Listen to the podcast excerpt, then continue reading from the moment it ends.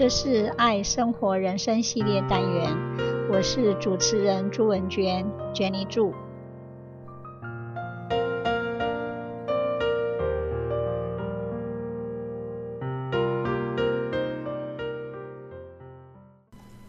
This week, I'm going to share the topic of something unfamiliar. If you don't put yourself into new situations, you'll never learn or grow. That much is obvious. Getting outside your comfort zone can be uncomfortable. That much is equally obvious. But how to actually overcome the feelings that prevent us from having those new experiences is much less clear if the problem is in our heads. However, the solution is there too. Mindset matters. One of the reasons for the awkwardness, reluctance, and stress many of us feel in unfamiliar contexts is the mindset we bring to them from the get go. Our ingoing mindset has a huge impact not only in how we anticipate and experience new situations, but also in what we say and do, and unfortunately, what we don't say and don't do. Simply put, we often tend to focus more on performing than on learning. The problem with a performance oriented mindset is that we come to see and approach new situations as if they're make or break trials of our natural skills and abilities. Instead of approaching new situations as opportunities to learn new things and meet new people, we go in with the belief that we are being tested. We focus on proving ourselves avoiding mistakes. We see ours as evaluators or fellow competitors instead of collaborators. We strive to be the person we think others want us to be instead of just being ourselves. And when we do all that, of course, we're just about doomed. We've partly inherited this performance based mindset from our ancestors.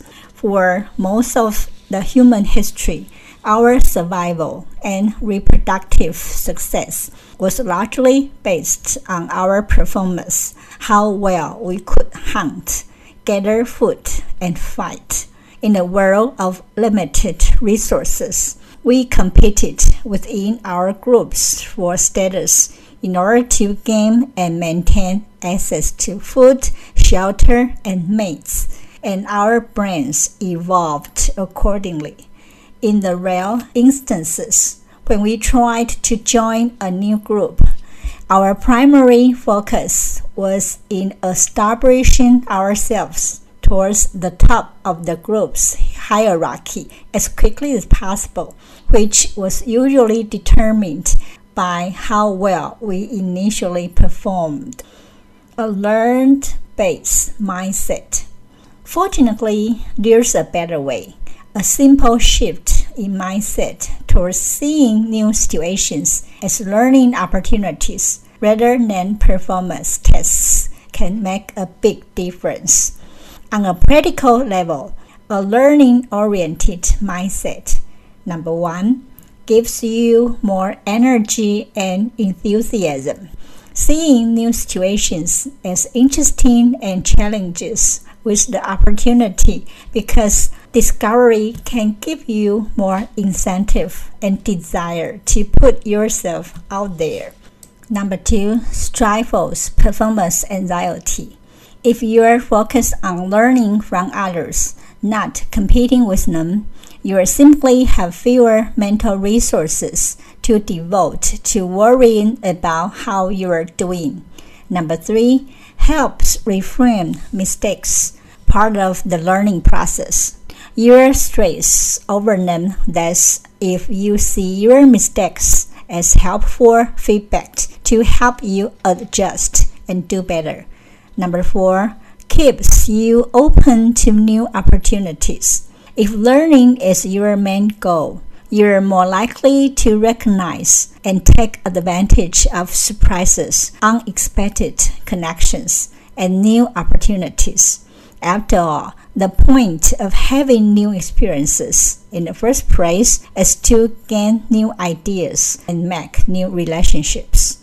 Number five, makes a great first impression. Approaching new people you can learn from causes you ask questions and listen more intently, which shows deference, respect, and humility. Those are far better traits when it comes to making a good first impression than the ones you are likely to display when you are concerned about showing off. Switch mindset.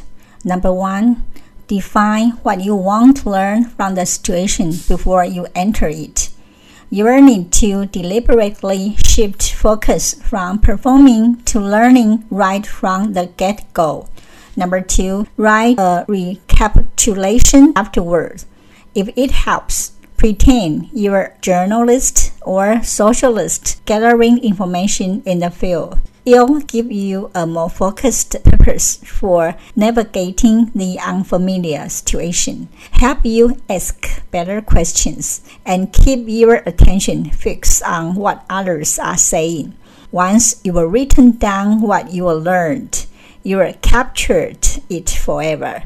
Then go back and review those notes before you meet someone again in order to make a great second impression and keeps developing those relationships. Number three, evaluate your progress. If you aren't learning, move on to new people or try new questions. Make sure you're getting the most out of whatever situation you place yourself in. Sometimes you will discover you are learning something completely unexpected. At any rate, remain open to adjusting your learning goals so you can take best advantage of the opportunity. Number four, relax and have fun. So much of our lives are already about performing well and being productive. Give yourself a break from that. Our brains have evolved to see new situations as far risky than they are these days. Give yourself time to relax and have fun. Thank you for sharing. Bye bye. 这是爱生活人生系列单元，我是主持人朱文娟，Jenny 祝，希望你会喜欢这次的节目，我们下次见，拜拜。